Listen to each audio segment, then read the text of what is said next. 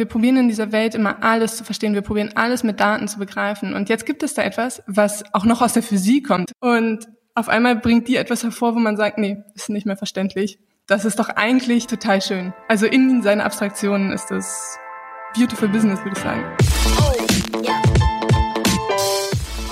Das ist Alissa Wilms. Alissa ist Physikerin, forscht bei Porsche zum Thema Quantencomputing und erzählt uns in dieser Episode von With Love and Data, was Quantencomputing alles kann. Ein Podcast von Alex Jacobi. Bei With Love and Data heute zu Gast Alissa Wilms. Stell dich mal vor, wer bist du und was machst du? Genau, ich bin Alissa, ich bin Alissa Wilms. Ich ähm, arbeite bei der Porsche Digital GmbH, also einer Tochter von Porsche und arbeite an dem Thema Quantencomputing und schreibe darüber auch meine Doktorarbeit bei dem Jens Eisert hier an der FU Berlin. Ja, das ist so die Mischung aus Uni und Arbeit, würde ich sagen. Ich, ich glaube, wir müssen einmal ganz vielen Leuten ganz kurz zu erzählen, was ist Quantencomputing überhaupt? Okay, die Frage, da können wir gleich sehr, sehr technisch werden. Ähm, aber Quantencomputing kann man sich so vorstellen, es gibt eine andere Physik, und zwar wenn man ganz, ganz klein wird, so wenn man Ant-Man spielt und sich äh, ganz klein zoomt. Und die, die Physik funktioniert ganz anders als alles, was wir so als Regeln kennen. Also keine gesellschaftliche Regel und auch keine Regel der klassischen Physik, die man in der Schule hat, hat da irgendwie noch eine Gültigkeit. Und in, bei diesen kleinen Teilchen, die kann man aber nutzen, um zu rechnen. Und das ist halt total cool, weil dadurch haben wir ganz neue Möglichkeiten zum Rechnen. Und der Vergleich, der da mal passiert, ist der, dass man sagt, okay, überleg mal, als ob du ein Feuer oder ein Match, also irgendwie ein Feuerzeug vergleichst mit einer Glühbirne.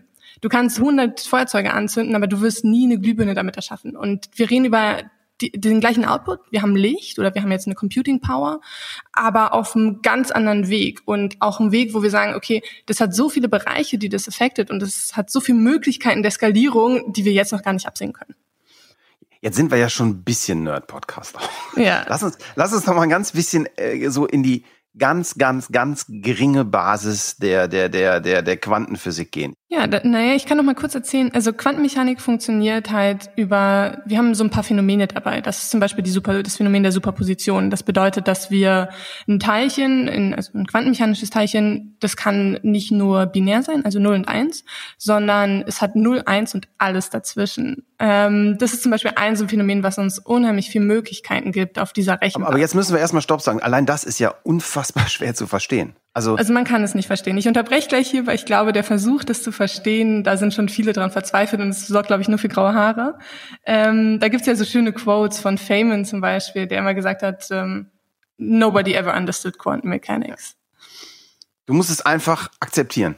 Genau, wir akzeptieren das einfach. Vor allen Dingen, weil überleg mal, wie klein das alles ist. Da kann halt auch was anderes passieren. Das ist ja, also wenn wir zwischen Kinderpsychologie und Erwachsenenpsychologie vergleichen, ist auch was anderes. Und jetzt haben wir halt eine Physik, die winzig ist, da ist halt auch ein bisschen was anderes. Ja.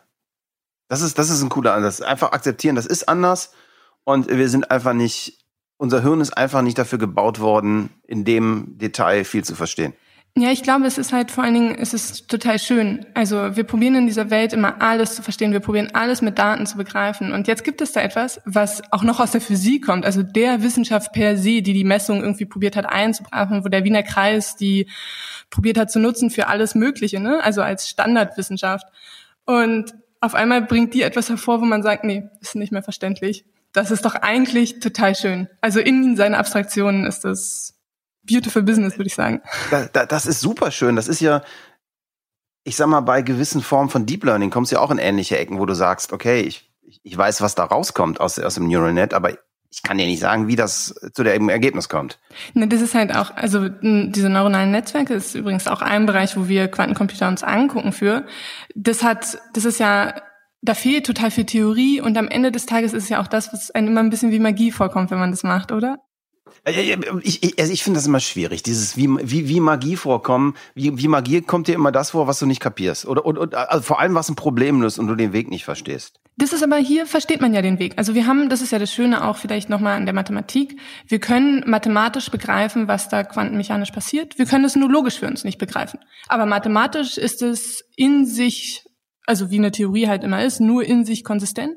Und ja. das ist ja auch nochmal, also für alle da draußen, die irgendwie mal überlegt haben, Mathe zu studieren, das ist ja auch noch eine Schönheit. Also das bringt uns im Prinzip wie Deep Learning auch. Wir können auf einmal mit einem Tool etwas begreifen, was unserem Hirn als solches nicht zugänglich wäre. Und in der Mathematik funktioniert das also. Man kann das mathematisch auch alles verstehen, nur halt auf der anderen Ebene nicht. Geil, dann kannst du uns praktisch äh, mit Quantencomputern zu einer Art Denk-Cyborg machen, die unser Hirn erweitert. Das finde ich geil. ja, so weit sind wir noch nicht, aber es ist ein cooler Gedanke. Ja, holen wir Elon noch mit Neuralink rein, dann haben wir's. Ja, so ungefähr. Mir hat, mir hat letztens mal, äh, ich, ich habe mich schon mal ein bisschen mit dem mit dem Thema befasst. Wie gesagt, ich habe ja, kurz erzählt, ich habe so einen privaten Background, dass ich der einzige nicht äh, Hochwissenschaftler meiner Familie bin. Äh, deshalb habe ich habe ich da bei ganz vielen Sachen Halbwissen. Und mir hat letztens mal jemand erklärt, äh, Du musst dir vorstellen, du willst ein Passwort knacken und der Algorithmus kennt alle Passwörter, die jemals mög äh, möglich sind, gleichzeitig und kennt die Wahrscheinlichkeit, wie wahrscheinlich ist, dass es das Richtige ist. Ist das, ist das korrekt erklärt? Oder könnte mhm. man das machen? Ja, mit Passwörtern ist das so eine Sache. Wir haben gerade auch einen Bericht geschrieben für, also intern für die Firma, wo es genau darum geht, okay, wie viel Security haben Issues haben wir wirklich durch einen Quantenrechner, weil es immer so da draußen ein bisschen rumfliegt, sage ich mal, dass Quantenrechner alles ähm, zugänglich machen und auf einmal funktioniert nichts mehr und so, so ganz so einfach ist es nicht. Also es gibt verschiedene Formen von Encryption und es gibt ein ganz bestimmter Teil von Encryption und das ist diese jede Encryption, die auf dem Faktorisierungsalgorithmus beruht, die davon betroffen ist. Alles andere ist nicht direkt betroffen. Also wir reden hier vom Chance-Algorithmus, der halt eine Faktorisierung lösen kann, also schneller lösen kann. Und die Idee aber, die, die in dem Gedanken ja auch drin steckt, ist die Idee, dass so eine Wellenfunktion oder das, womit wir rechnen, viele Möglichkeiten gleichzeitig wie in Memory hat. Das ist aber auch nicht so. Also ein Quantenmemory ist ein Phänomen für sich und das ist auch sehr, sehr schwierig. Aber es ist schon so, dass man sagt, okay, bis man die Wellenfunktion zerstört und misst, hat man alle Möglichkeiten. Und diese Möglichkeiten sind gewichtet mit Wahrscheinlichkeiten. Der Gedanke stimmt schon daran. Das ist halt immer das Problem, wenn man eine Analogie probiert zu machen und dann bestimmte, ich sag mal, Feintuning-Sachen dadurch außer Acht lässt. Ja. Und, und da hast du gerade schon einen Punkt angesprochen, den wir vielleicht auch nochmal für, für, für äh, einige Hörer erklären müssen. Diese völlig absurde Geschichte, dass da etwas passiert und in der Sekunde, in der ich mir das angucke, zerstöre ich durchs Angucken. Ja. Also der, der Beobachtungsvorgang selber manipuliert den Vorgang, richtig? Genau. Also das kann ist ähm, das, das Measurement-Phänomena. Ähm, naja, das, ich, ich erkläre das immer mit der Psychologie, da hat man das ja eigentlich auch. Also in der Physik war es so, oh mein Gott, es gibt was Neues. Ähm, ich glaube, in der Psychologie, die haben sich alle totgelacht, weil in dem Moment, wo ich jemanden frage, wie geht es dir und vorher ihm erzählt hat, dass das Wetter schön ist, habe ich ja auch meinen Messvorgang verändert. Ähm, in der Physik war es nur normalerweise nicht Teil davon, weil man immer davon ausgegangen ist, dass, das, dass der Apparat und alles, womit man so umgeht, halt ganz unabhängig ist. Und das war ganz, ganz wichtig, dass alles immer unabhängig ist vom Beobachter. Und in der Quantenmechanik hat man das auf einmal nicht mehr. Und das ist das ist auch eins der Sachen, wo ich würde sagen, ähm, sich viele sehr, sehr schlaue Menschen sehr, sehr lange den Kopf drüber zerbrochen haben ich komme mal wieder mit so einer hinkenden Analogie. Da kann ich also nur Suggestivfragen stellen. Ja, so ungefähr, ja. Geil. Ja, das ist, das heißt, wir haben ja also eine ganz neue Möglichkeit, äh, Dinge zu berechnen. Wir sollten einfach akzeptieren, dass wir es nicht im Detail logisch verstehen können, wie es funktioniert. Wir allerdings einwandfrei mathematisch beweisen können, dass es völlig in Ordnung ist. Genau. Ja, also wenn wir jetzt einfach mal das annehmen, dann ist das doch einfach cool. Und jetzt müssen wir mal fairerweise sagen, 99,9 Prozent der Menschen verstehen noch nicht mal, was in ihrem PC passiert. Ähm, das geht und, mir gar nicht anders. Also ich glaube, ich gehöre auch dazu und das ist auch total okay. Ich meine, die Leute verstehen auch nicht, was in dem Auto passiert. Wir verstehen auch nicht, was im die Neural Networks, die meisten verstehen auch nicht mehr ihren Partner zu Hause. Also das ist wirklich, das ganze Leben besteht ja voller Nichtverständnis und den Versuch, die Dinge zu greifen und ähm, lass uns mal ganz kurz zum, zum, zum Thema Hardware kommen. Wie, wie, wie, wie muss ich mir denn so einen Quantencomputer vorstellen? Mm, also ein Quantencomputer sind unheimlich große Apparaturen. Also wir reden nicht von etwas, was aussieht wie das, was wir gerade auf dem äh, Desktop stehen haben, also oder was, ne, was die Leute auf dem Schreibtisch stehen haben.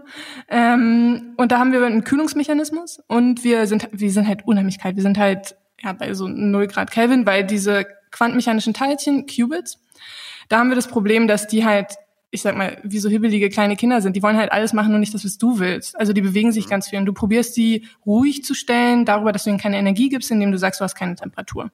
Okay, jetzt mache ich ein Veto, weil wenn meine Kinder nerven, tue ich sie nicht in den Kühlschrank. ja, das ist ganz wichtig. Das sollte man nicht tun. Aber im Prinzip, im Prinzip kann ich die Teilchen, dadurch, dass ich sie nah an 0 Kelvin bringe, eben in, beruhigen, dass sie sich weniger bewegen. Genau, es ist halt wie, als ob man einen Zuckerentzug macht. Ähm, und dann haben wir, damit wir keine Störungen sind, probieren wir es halt im Vakuum zu machen. Und dadurch wird die Apparatur schon ziemlich groß. Also weil Vakuum und Kälte muss man halt erstmal kreieren. Und Aber am Ende misst du ja was. Genau, und am Ende hast du ein paar Qubits, da hast du ein Programm, was du drauf tust über verschiedene Kabel und so weiter. Und dann lässt du die laufen und dann hast du in deinem Programm auch bestimmt, an bestimmten Stellen bestimmte so Messoperatoren und kriegst ein Ergebnis wieder. Und dann musst du es ausrechnen. Muss ich mir die Sensoren vorstellen? Sind das optische Sensoren? Sind das, das hängt das ist unterschiedlich vom Hersteller. Da gibt es verschiedene Ansätze. Es gibt so ein, es, gibt auch optische Qubits. Es gibt nicht nur Superconducting Qubits. Dann gibt es Ion, also Ionenfallen Qubits. Da gibt es verschiedene Ansätze, die auch im Moment, ich sag mal, sich noch nicht so viel nehmen. Also im Moment sind Superconducting Qubits vorne. Das ist auch das Quantum Supremacy Experiment von Google basiert darauf. Ja. Aber es, es gibt verschiedene Vorteile auch von den anderen Ansätzen. Und das ist eins der großen Fragen gerade in, ich sag mal, dem Quantum Race, welcher Ansatz sich da langfristig durchsetzen wird. Okay, das heißt, du hast diese Hardware und äh, noch versuchen die Leute mit verschiedenen Arten und Weisen das, das zu beobachten. Und ich glaube, im Moment geht es ja auch darum, wie viel Qubits so ein Rechner hat, ne? Also wie leistungsfähig sind die Rechner schon? Wo stehen wir? Genau, also da es geht sind, darum, die ganz, ganz am Anfang. Genau, wir sind noch ganz am Anfang. Es geht darum, wie viele Qubits hast du, aber vor allen Dingen auch, wie gut kannst du dein Programm auf diese Qubits schreiben.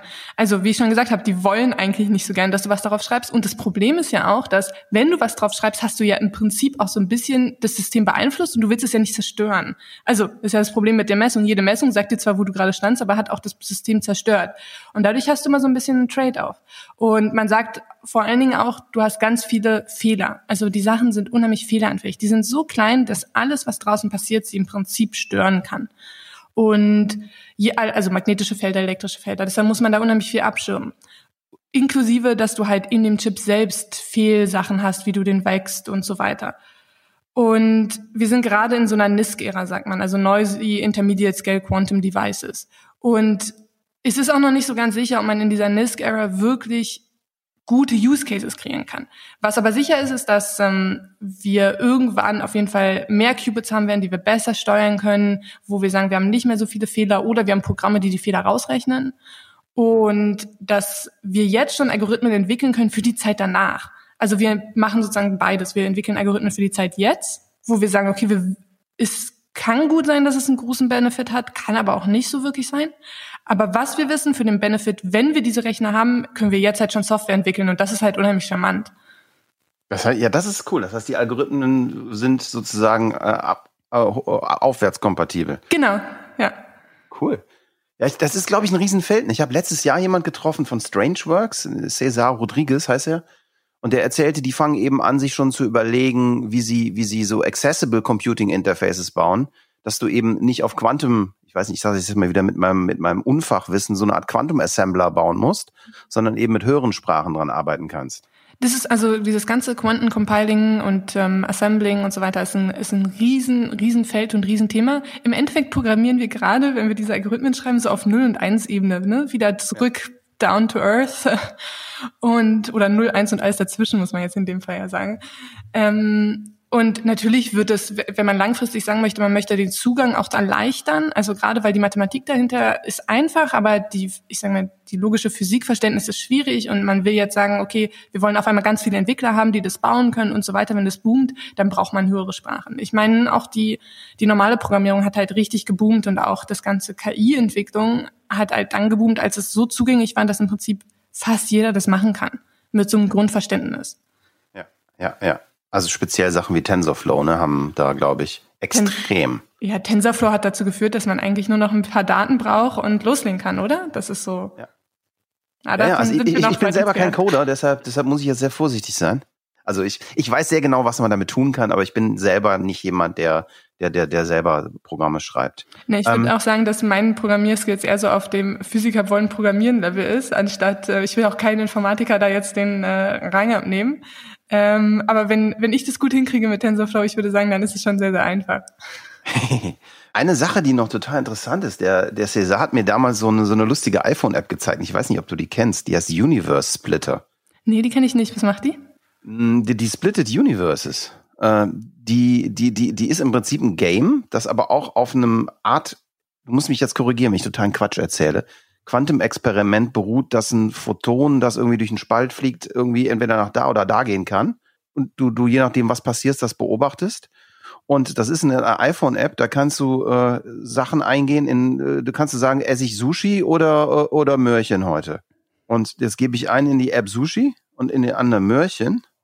Und dann wird irgendein Experiment in Genf gestartet, das äh, also tats ta angeblich tatsächlich läuft. Und dann splittest du das Universe und dann kriegst du die, dieses Ergebnis dieser App und diese App sagt dir, in diesem Universum, ich sag's dir gleich, esse ich heute Möhrchen. Und in einem anderen, das an, ist der andere Alex gerade Sushi. Und das, das hat er so ein bisschen als Spaß genommen, um nochmal zu sagen, dass noch viel, viel, viel verrücktere ist, dass eben dadurch, dass man sich das ein bisschen so vorstellen kann, dass es zumindest in der Theorie unendlich viele Kopien unseres Universums gibt, in dem eben alle möglichen anderen Zustände meiner Frage stattfinden. Ich habe nur das Problem, dass ich, egal wie ich mich anstelle, auf gar keinen Fall zwischen denen hin und her fliegen kann, deshalb es nicht verifizieren kann. Kann man das irgendwie noch erklären? Mm, Ja, also es, das sind so viele Weltentheorien. Da gibt es immer ganz, ganz viel. Ich sag mal, das hat auch viel ein, Einzug genommen in die ganzen Science-Fiction-Filme. Ähm, für aus der akademischen Sicht ist es also für mich auf jeden Fall so, wenn es nicht verifizierbar ist, welche Frage können wir darauf stellen und wie könnten wir die beantworten? Und in dem Moment, wo wir gar nichts mehr verifizieren können, dann wird es halt irgendwann auf jeden Fall unphysikalisch. Es sind spannende Theorien und ohnesgleichen und es sind auch wertvolle Gedanken, die man sich machen soll. Aber es sind sozusagen keine physikalischen Theorien mehr, weil die Physik beruht auf der Verifizierbarkeit. Und Okay, da sagst du als Physikerin, sorry Leute, ich bin raus. Genau, es gibt viele, die das nicht sagen, aber ich persönlich sage, sorry Leute, das beantwortet mir nicht die wirklichen Fragen, die ich habe, die Fragen über die Welt, sondern ja, es sagt halt, da gibt es ein Paralleluniversum, cool, sage ich. Und wie kann ich das jetzt messen? Wie komme ich dahin?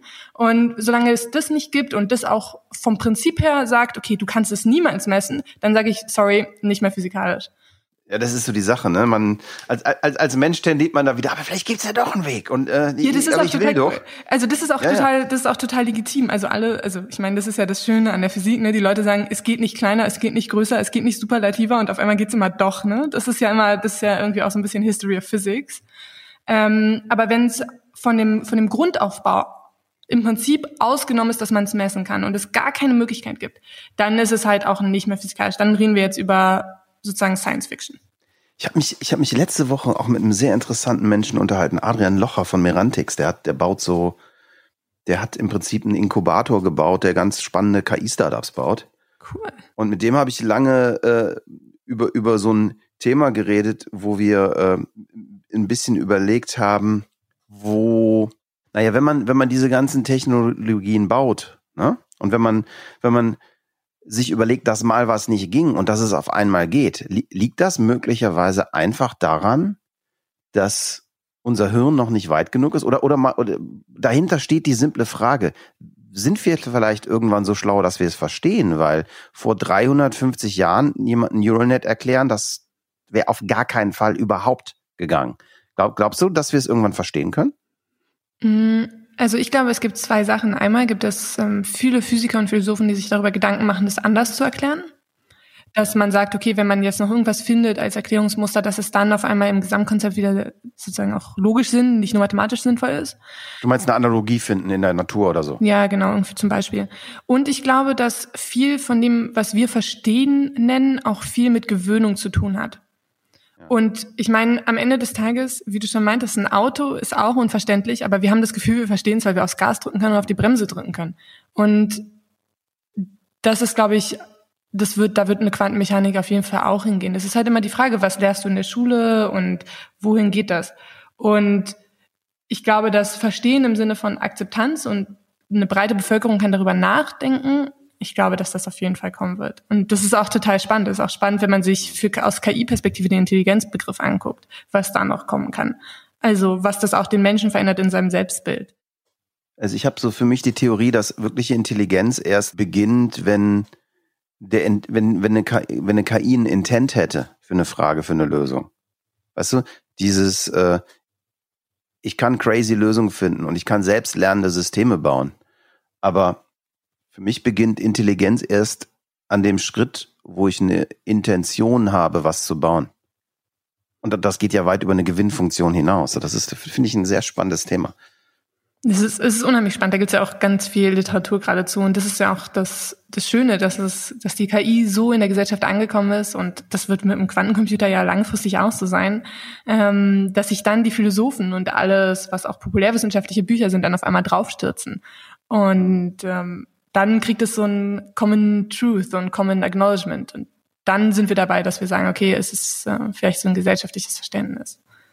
In, in welchem Camp wohnst du denn? So im, im Ray Kurzweil Camp 2040 äh, sind wir überholt oder im äh, sozusagen Camp äh, unser Gehirn ist eine über Millionen Jahre extrem exponentiell optimierte Maschine.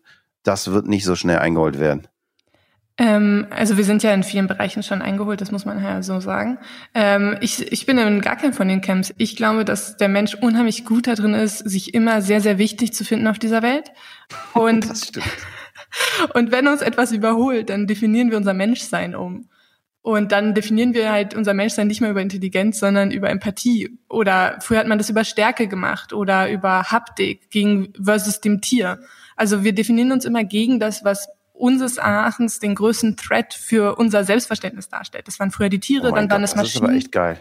Du Und, hast mir gerade ein Universum geöffnet. Ah, das freut mich. du hast völlig recht. Es, es jammert ja auch überhaupt wirklich gar keiner rum, weil der scheiß Bagger größere Löcher bohrt. Ja, natürlich nicht. Aber früher war das so. Hab ich noch, ich muss das jetzt mal ganz öffentlich in dem Podcast zugeben. So habe ich das noch nie gesehen. Ah, das ist sehr schön. Freut mich. Freut mich, einen neuen Gedanken implantieren zu können. Geil. Das ist eine, das ist eine geile Idee. Also nach dem Motto, stell dich nicht so an, der Bagger stört dich auch nicht und das, äh, so dein, dein, ich glaube, man kann es den Leuten schon fast mit dem E-Bike erklären. Weißt du, dein E-Bike fährt auch schneller, als du ohne E fahren kannst. Na klar, ein Auto fährt auch schneller, als wir rennen können. So, sorry, hat sich auch noch, also findet jeder toll eigentlich, oder? Also. Fast jeder. Ja, fast jeder. Ähm, also es ist so, ja, ich würde sagen, ich das, wir redefinieren unser Menschsein accordingly. Und ähm, ja. das hat ja auch irgendwie eine Schönheit, oder? Das heißt ja eigentlich auch, dass wir ein bisschen komplexer sind, als wir selber für, von uns glauben. Das ist total cool. So, pass auf. Das ist, das ist sehr geil. Wir haben also jetzt mal ganz kurz, ich rekapituliere nochmal. Wir haben mal ganz kurz gecheckt, was ist Quantencomputing? Äh, Quantencomputing ist einfach eine neue Art zu computen, mit der wir Zustände zwischen 0 und 1 in unsere Berechnung einbeziehen können. Dass es funktioniert, sollten wir akzeptieren. Äh, theoretische Physik kann es beweisen. So, wir Gen sind ganz am Anfang. Genau, vielleicht dazu Jetzt kommen wir zu dem Thema. Theoretische Physik kann das nicht beweisen, aber die Mathematik, Mathematik ist in sich relativ konsistent. So okay. Einmal. Okay. Nitty gritty. Okay.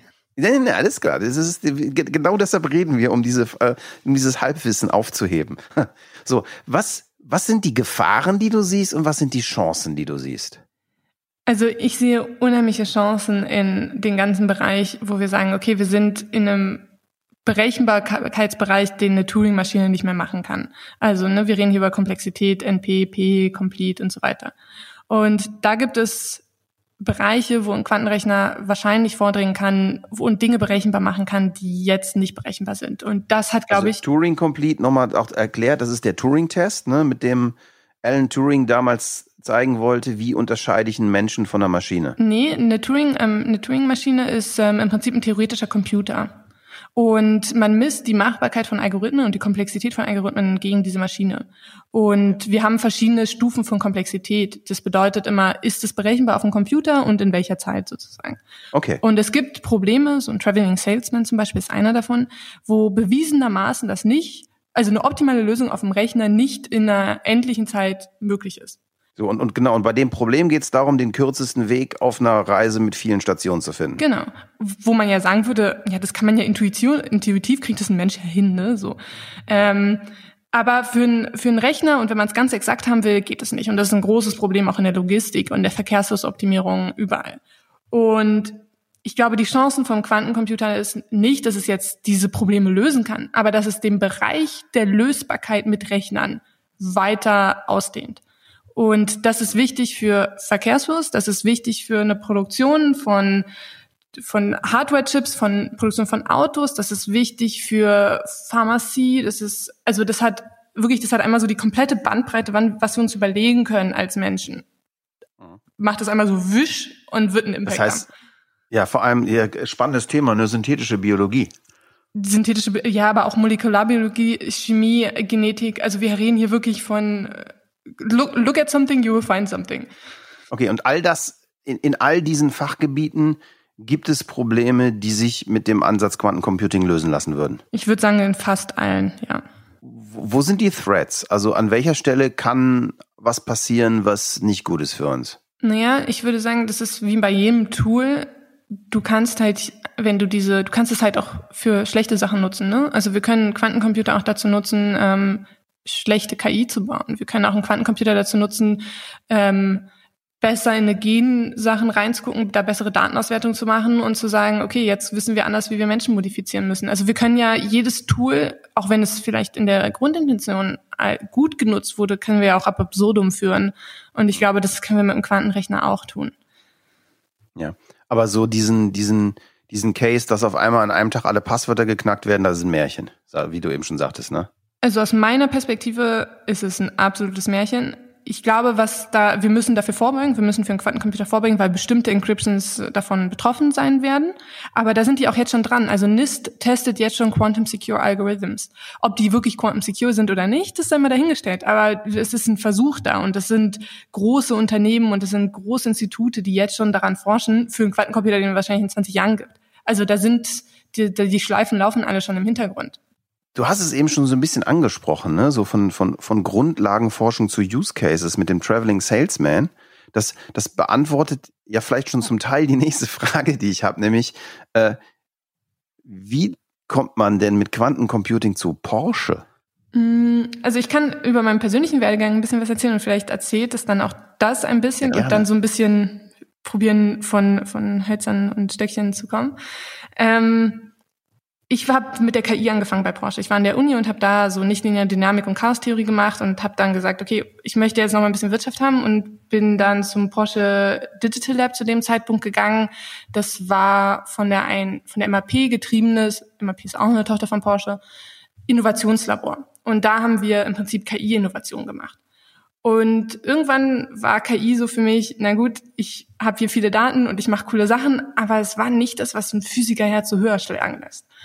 Und dann bin ich zu meiner Chefin gegangen, Anja Händel zu dem Zeitpunkt und Machti Manisch, immer noch mein Chef, und meinte, ich möchte jetzt Quantencomputing machen. Und sie so, well, ja, das machen wir jetzt noch nicht, aber wir fragen mal nach. Und ähm, ein halbes Jahr später war ich in San Francisco bei dem Quantencomputing-Team vom Volkswagen. Und zu dem Zeitpunkt haben die daran gearbeitet, an dieser Verkehrsflussoptimierung für die Web Summit. Und haben so erste Use Cases für Hydrooptimierung von Oberflächen gemacht. Also es war ziemlich, ziemlich crazy, cooler Shit, aber alles noch in den Babyschuhen. Und dann bin ich zurück nach Berlin gekommen und meinte, ich muss jetzt das machen, ich will keine KI mehr machen. Wir können es kombinieren vielleicht, aber Quantencomputing it is, weil das ist die Technologie der Zukunft. Mhm. Und von Use Cases kommt man dann, und so haben die das auch gemacht, man macht gute Forschung und man überlegt sich von der Forschungsperspektive, okay, wir verlieren uns jetzt nicht in irgendwelchen Formalismen. Also wir probieren uns nicht in mathematischen Formalismen zu, zu verlieren und wir probieren auch nicht Hardware zu entwickeln, sondern wir sind wirklich hardware-agnostisch und sagen, wir machen Software. Und dann überlegen wir uns, okay, wo könnten wir diesen Bereich pushen, wo ein Rechner nicht mehr alles fassen kann, was es da draußen gibt. Zum Beispiel in der Verkehrsflussoptimierung. Und dann machen wir solide Grundlagenforschung und dann bringen wir das in einen Use Case, indem wir Dinge raufprogrammieren, partnern mit den Hardwareherstellern und dann einfach immer einen Schritt nach dem anderen gehen. Und es gibt ja kein Patentrezept, aber ich glaube, dass diese Mischung aus Uni und die Mischung aus Forschung und aus Anwendung, die wir ja in der Porsche Digital auch durch die AG im Hintergrund immer haben. Also jemand, mit dem man sagen kann, hört ihr zu, habt ihr hier eine Anwendung, mit dem man sagen kann, gibt es hier etwas in die Richtung und wo man ganz, ganz spezielles Know-how hat, gerade in diesen ganzen Produktionsfragen. Dass das halt ein Sweet Spot ist und das war auch, ich habe viel schwarze Löcherforschung gemacht und für mich persönlich war das ein schöner Sweet Spot, weil es hatte einen Impact, was man macht. Und was man macht, hat, es hat irgendwie einen Sinn. Und jede Forschung, die sonst wahrscheinlich in der Schublade liegt und auch ihren Sinn als solches hat, hat aber noch mal einen größeren, wenn man sagt, okay, man kann das verbinden. Man kann die wirkliche Welt mit dieser physikalischen Welt verbinden. Und wie es immer so ist, wenn man an der Grenze steht und wenn man so mit einem Bein in dem einen und in dem anderen steht, ist es unheimlich anstrengend, aber da entsteht dann das Neue. Das ist cool. Ja, ich, ich kann das total nachvollziehen. Also so faszinierend das ist, an schwarzen Löchern zu forschen. Du, du, du, du, du, es ist, es wird immer sehr weit entfernt bleiben, ne? Naja, wir haben ja, da gibt's ja auch erste Messungen und so, aber es wird, ich sag mal, von dem wirklichen Leben der meisten Menschen sehr, sehr weit entfernt bleiben. Also was, was, was, was, was du jetzt schaffst, ist, dass du, genau, also du schaffst es, dein, de, deine Liebe Quantum wirklich zu benutzen, um, um, um, um Menschen zu beeinflussen, also um Menschen wirklich zu erreichen. Genau, oder zu helfen sogar, ja. Okay, das heißt, es gibt also zum Beispiel die Sachen wie Navigation, Verkehrsfluss, Traveling Salesman. An, an, an der Stelle, also ich sag, ich sag mal, da, da könnte man ja fast auch in Sustainability-Gedanken kommen, ne? wo man sagt, okay, äh, wenn wir sämtliche Verkehrsrouten aller, weiß ich nicht, benzingetriebenen, noch benzingetriebenen äh, LKWs optimieren, sparen wir vielleicht ein massives Amount von, von, von Schadstoffen ein. Ja, also ich muss sagen, das, was ähm, meine Volkswagen-Kollegen ähm, Schier und Florian da gemacht haben, das hat, wenn man das ausrollt und wenn es als Produkt da draußen ist und wenn man das wirklich nutzt, gerade für die ganzen Leute, für die ganzen Pendler, massive, massive Einsparungen, was CO2 angeht, aber auch was Lebenszeit und Lebensqualität angeht und alles, was mit da einhergeht. Und Sustainability hat, glaube ich, also das ist, ich habe das gesagt auf der Websummit, weil ich äh, als Millennial, glaube ich, ist ähm, wäre doch eines der schönsten Sachen, wenn Quantencomputing sozusagen auch darüber hinaus einen Impact auf Sustainability hätte. Also ja, ein Quantencomputer selber hat jetzt durch dieses ganze Ultra, also durch das Vakuum und Kälte und so weiter jetzt erstmal nicht so einen schönen CO2-Abdruck. Aber wenn wir sagen, wir nutzen das zum Beispiel für ähm, Simulationen, also für Wettersimulationen, da gibt es ein IBM-Paper zu, oder wenn wir sagen, wir nutzen das, um KIs zu, in, in die nächste Liga zu bringen und dadurch können wir auf einmal ganz andere Forschung machen, ganz andere Datenauswertung machen. Wenn wir sagen, wir nutzen das für die Batterieforschung zum Beispiel auch für gerade für einen Automobilhersteller wichtig, dann haben wir darüber auch nochmal eine andere, einen anderen Impact auf Energy. Also wir haben uns mal ähm, aus Spaß die UN Sustainability Goals angeguckt und es gibt viel, viel, viel, wo ein Quantencomputer wirklich helfen kann, die zu erreichen, so in den nächsten, ich sag mal, in den nächsten 10 zu 20 Jahren. Und das ist total spannend. Und ich glaube, ein, also ein Bereich, den man vielleicht da nochmal nennen sollte, auch gerade weil der jetzt schon wichtig wird, ist dieser ganze Health-Bereich. Also ein Quantencomputer kann halt besser, weil es halt selber quantenmechanisch ist, besser quantenmechanische Berechnungen anstellen. Und gerade wenn wir über Drug Discovery reden, haben wir halt viel so chemische, ja, quantenchemische Strukturen, die wir berechnen müssen. Und das kann halt also da hat das jetzt schon einen massiven Impact. Da gibt es auch viele, viele Startups zu und da wird auch viel investiert und ich glaube, dass wir da nochmal ganz, ganz neue Sachen erleben werden. Was, was glaubst du, wie lange dauert das, bis wir an so einem Punkt sind, wo, wo dieser nächste Schritt der Accessibility von Quantencomputing sein wird? Kannst du da was sagen? Also ich, ich, wenn Leute das sagen, sage ich immer ein bisschen im Scherz, naja, jeder Computer, den wir haben, hat irgendwie schon Quanteneffekte, weil so ein Transistor ist im Prinzip, ja, ne, da haben wir ja auch schon Quanteneffekte drin. Mhm. Ähm, es gibt jetzt so einen Quantenchip für so Quantum Random Numbers in dem Samsung Phone, ähm, zusammen mit der Telekom in ähm, Korea. Ähm, das ist, glaube ich, so der erste Schritt, um zu sagen, okay, wir implementieren was, was aber noch nicht ein Quantencomputer ist. Ähm, wie lange diese NISC-Ära dauert, wo wir halt noch so viele Fehler haben, also auf jeden Fall die nächsten zwei bis fünf Jahre. Alles darüber hinaus kann ich keine Prognose machen, weil dazu bin ich zu weit weg von der Hardware. Was ich nochmal extrem spannend finde, so wenn, wenn man sich deinen gesamten Werdegang anguckt, das, das, das, das fand ich ganz, ganz, ganz faszinierend, weil du hast ja mal was völlig anderes gemacht, ne?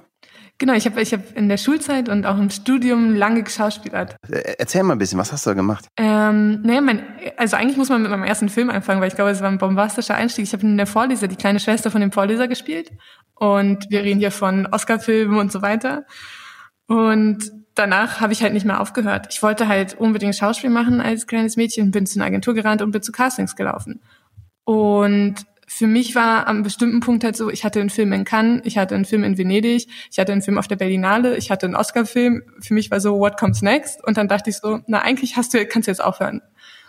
Und ähm, das habe ich dann auch gemacht. Für mich war die Zeit dann sozusagen zu dem, ja, es war vorbei und es war richtig cool. Ich habe für mich vieles erreicht, was da geht und ähm, habe vor allen Dingen immer, und das ist glaube ich auch jetzt mit diesen Quantensachen so, das gemacht, worauf ich richtig Lust hatte. Also ich bin zu den Leuten gegangen und habe gesagt, das möchte ich machen.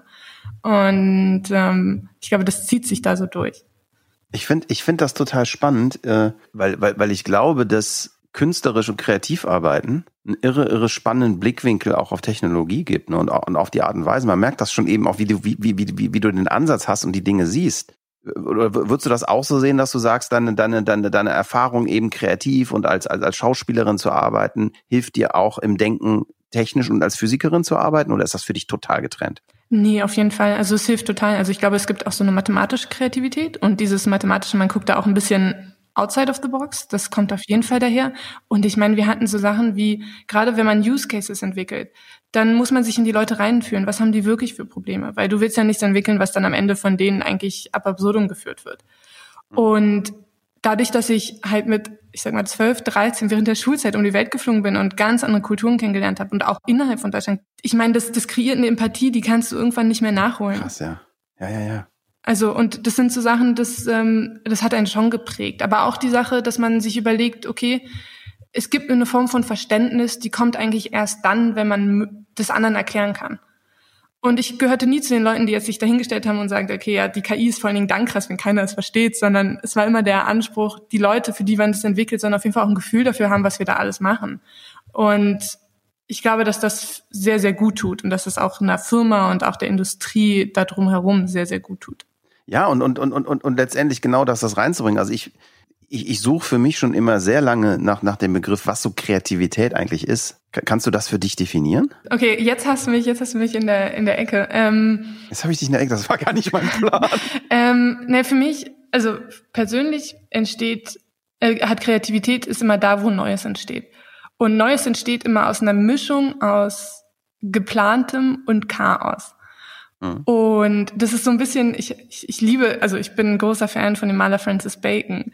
Und der hat das so gemacht. Der hat unheimlich strukturiert gearbeitet und dann hat er kontrolliertes Chaos in bestimmten Bereichen eingeführt. Also er hat nicht gesagt, Neues entsteht nicht, wenn wir hier so einen Pollock machen und überall einfach Chaos einführen, sondern wenn wir was haben, was, wo Leute sich mit identifizieren können, was aber nicht in der Repräsentation stecken bleibt. Und dann haben wir lokal Chaos. Und in dieser Mischung von Struktur und Chaos entsteht was Neues. Und ich glaube, dass das auch in der Zeit jetzt vielleicht ganz gut passt, weil wir haben altbewährtes, was gut funktioniert. Und wir haben Neues, vor dem alle Angst haben und was auch ein bisschen Gefühl von Chaos kreiert. Und die Mischung, die ist fruchtbar und da entsteht kreatives Neues. Ja, das ist spannend, wie du. Also als erstes gibt es da ja keine Wahrheit, sondern nur ganz, ganz, ganz viele Sichtweisen. Ja, ich, hab, ich bin für mich irgendwann mal dazu gekommen, dass ich, dass ich immer sage, für mich ist das die Fähigkeit zur absurden Transferleistung. Ja, das, das geht so. fast in die Richtung. Ja, und das ist für mich, und das ist für mich eben tatsächlich was zutiefst menschliches. Und ich habe bis jetzt ganz, ganz, ganz wenige Leute nur kennengelernt, die, sagen wir mal, argumentativ nachvollziehbar der Meinung sind, dass wir relativ schnell zum Beispiel auch algorithmisch kreativ werden können. Da sind wir wieder bei dem Intent, so was wir eben hatten. Ne? Mhm. Tatsächlich einen Menschen getroffen, äh, Neil Jacobstein von der Singularity University, so, so aus dieser, der kommt so aus der Clique von Ray Kurzweil. Und, und der sagte so, ja komm, ist doch alles Bio das Hirn, äh, Bio kann ich äh, mal simulieren, also wo ist da ein Problem? Und wirklich alle anderen, mit denen ich geredet habe, sind der Meinung, nee, nee, du, das ist viel, viel, viel komplexer. Ich glaube, das Schöne ist ja, und das ist ja auch eine der schönen Sachen von Mathematik und äh, von Logik, du kannst im Prinzip jedes System in sich logisch beweisen. Und du findest für alles eine logische Argumentation.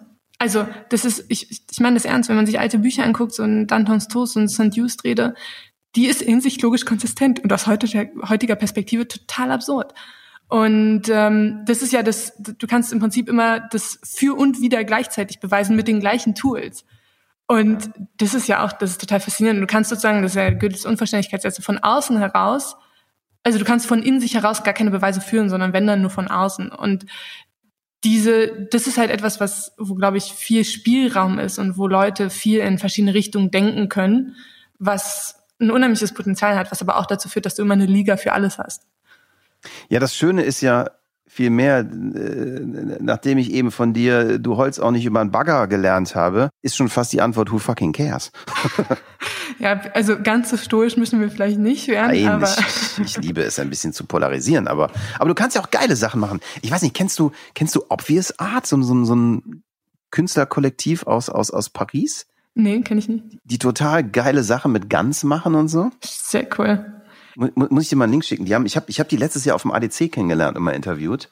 Ähm, das sind so drei Jungs, auch äh, Künstler, äh, Mathematiker, äh, KI-Bastler. Und die haben angefangen ganz mit, weiß ich nicht, alten, äh, ich glaube, sie haben angefangen mit Renaissance-Porträts zu füttern und haben sich dann eben ein Gun gebaut, das äh, ja geile Renaissance-Porträts macht. Oder, und, und, oder im zweiten Schritt haben sie diese, kennst du diese japanischen Landschaftsmalereien? Mhm. Die, die so ganz, äh, die, die, die teilweise auf so Teppiche gestickt wurden und haben das gebaut und haben, finde ich, total geil gezeigt, wie man, wo es völlig egal ist, was da passiert, mit, mit so einer Technik eigentlich aus der KI einfach nur einen Pinsel macht und wie, wie die als Menschen und als Künstler super kreativ umgehen mit dem Output, den eine KI hat. Und die haben's, die haben's dann, die haben, die haben dann sehr geilen Stunt gemacht. Die haben dann ihr, ihr KI, äh, ihr Porträt aus dem Gun für 400.000 Dollar bei Sotheby's versteigert. Ziemlich cool. Ja, das war ziemlich cool. Aber haben, haben, haben wirklich so mal allen Leuten so den Spiegel vorgehalten, weil so die, die typischen Naysayer kamen, oh, letzte Bastion gefallen, jetzt ist die Kunst auch schon KI. Und ich habe, ich weiß nicht, ich habe mit ihm lange geredet und je mehr ich mit ihm gequatscht habe, habe ich gedacht, nee, der Einzige, der kreativ ist, ist der Typ selber, der Pierre mit seinen Jungs, die einfach unfassbar kreativ sind mit dem, was ein Gun rauskommt. Und am Ende der Wert ja überhaupt nicht in diesem Bild liegt, sondern der Wert darin liegt, wie, wie, wie, wie eben die Leute, die Jungs von Obvious dieses Bild mit einer Geschichte aufgeladen haben und eigentlich erst den Wert in die Geschichte reingebracht haben. Und das war für mich so ein Zeichen, wo man sehr, sehr, sehr schön gemerkt hat, hey, äh, wir denken gerade in eine völlig falsche Richtung. Äh, da wir brauchen uns da keine Sorgen zu machen und wir werden noch nicht abgeschafft, sondern, sondern unser Wert liegt ganz woanders. Genau, und das ist, das ist, glaube ich, der erste Schritt von der Mensch probiert, seinen Wert wieder zu redefinieren und seine Wichtigkeit in Anführungszeichen ähm, wieder neu zu finden. Und das ist aber auch ein schöner Findungsprozess, oder nicht? Also. Total, total. Und, und mal ganz ehrlich, wir haben, wir haben auch letztens schon mal über, über GPT-3 geredet.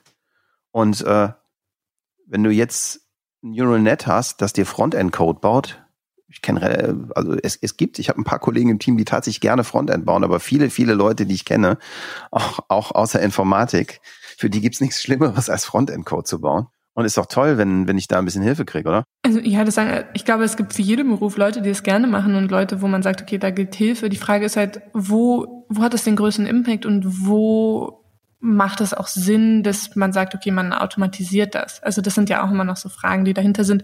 Und wo ist es auch normal? Also wo wird auch einfach jetzt keiner mehr Frontend lernen, wenn halt das ein Computer machen kann? Also das ist ja auch, das ist ja, man, man denkt immer, es passiert alles instantan, mehr. aber das tut es ja nicht, ne? Das naja, gut, was viele Leute ja vergessen ist, wiederum, das ist ja nicht kreativ. Also das bildet ja auch nur den Stand heute vom Frontend ab. Also ich kann GPT-3 immer weitermachen, aber es ist ja nicht gesagt, dass sowas wie GPT-3 sozusagen dann selber die Art Frontend zu machen weiterentwickelt. Genau, das sind dann nochmal, also so Evolution, also wir haben auch, es gibt auch so Evolutionary Algorithms, ne, und so Algorithmen, die probieren eine Dynamik reinzukriegen. Das ist dann sozusagen nochmal ein, ein anderes Niveau, ein anderes Level. Aber das gibt es, es gibt ganz schöne Spiegel davon auch in der Wissenschaft, wo sozusagen Computer oder KIs ähm, Paper generiert haben, die den Anforderungen erfüllen und wo auch Bilder generiert sind und die dann publiziert wurden. Wo man sich so sagt, okay, wenn es jetzt nur noch darum geht, wir haben, wir sind als Menschen sehr gut da drin, wir haben sehr strikte Regeln für alles aufgemacht und strikte Regeln ist das, was ein Computer liebt. Die strikten Regeln bedeuten aber auch, dass wir es gut messen können. Und wenn wir jetzt sagen, okay, wir wollen Spiegel vorhalten, dann geht es halt damit in diesen Bereichen immer super gut. Die Frage ist dann, wo differenziert man sich und wo differenziert man auch eine Forschung von sich oder das eigene Selbstbild. Und ich glaube, dass da noch ganz, ganz viel kommen wird, was wir wahrscheinlich jetzt auch noch nicht absehen können. Also auch an Skillsets, an Skills, die du jetzt brauchst und die vielleicht absolut obsolet sind, weil es einfach dein persönlicher Assistent auf dem Handy machen wird. Und wo man jetzt auch in der Schule unheimlich viel Zeit investiert hat, das zu erlernen. Jetzt kommen wir vielleicht auch nochmal, also nochmal zurück zu den ganzen Physik-Sachen und um hier ein bisschen eine Lanze zu brechen für das Studium, ähm, ist ein Grund, warum ich Physik studiert habe weil ich nicht auswendig lernen wollte und das in vielen Fächern auch in der Universität so ist und weil ich was lernen wollte, was mir Denken beibringt. Und das ist auch, glaube ich, die Kombination mit Schauspiel, warum ich auch gesagt habe, unabhängig wie, wie das läuft, das möchte ich auf jeden Fall machen, weil egal was du tust im Leben, eine Form von Denken gelernt zu haben und auch gelernt zu haben, wie du dir übers Denken nach, also wie du übers Denken nachdenkst, das ist das Wichtigste, was du haben kannst. Und die Physik, neben allem, wo man auch mal eine Formel auswendig lernen muss, waren vor allen Dingen die meisten Prüfungen auch in der Form, dass der Professor im Prinzip nachgefragt hat, hast du ein Gefühl dafür gekriegt? Hast du das Denken über die Sachen, hast du gelernt, wie du eine Apparatur aufbaust, wie du darüber nachdenkst, ob die richtig aufgebaut ist und so weiter. Das waren viele, viele, viele Kurse, gingen nur, nur darüber. Und ich dachte, das ist das Wertvollste, was man machen kann. Dann, dann, dann lass uns doch mal ganz kurz ein bisschen mehr die Lanze dafür brechen. Was können wir dafür tun, dass Leute mehr sich mit Themen wie Physik beschäftigen? Da ich das immer spannend fand, kann ich gar nicht sagen, wie man sich nicht dafür interessieren kann. Und die ganzen populären. Mir geht's ja genauso, aber. Und die, also auch die Art und Weise, wie gut populärwissenschaftliche Bücher ankommen. Und ich meine auch philosophische und physikalische. Das zeigt ja ganz deutlich, dass da ein ganz, ganz großer Bedarf ist, das zu verstehen. Und auch viel moderne Forschung beschäftigt sich mit der Art und Weise, wie kommunizieren wir jetzt unsere Forschung. Das ist in jedem Antrag ist das mit drin. Und es gibt viele Leute, die sich mit Wissenschaftskommunikation machen. Es gibt hier Mighty, ne, ist nur ein Beispiel, auch in Deutschland, die unheimlich erfolgreich sind damit.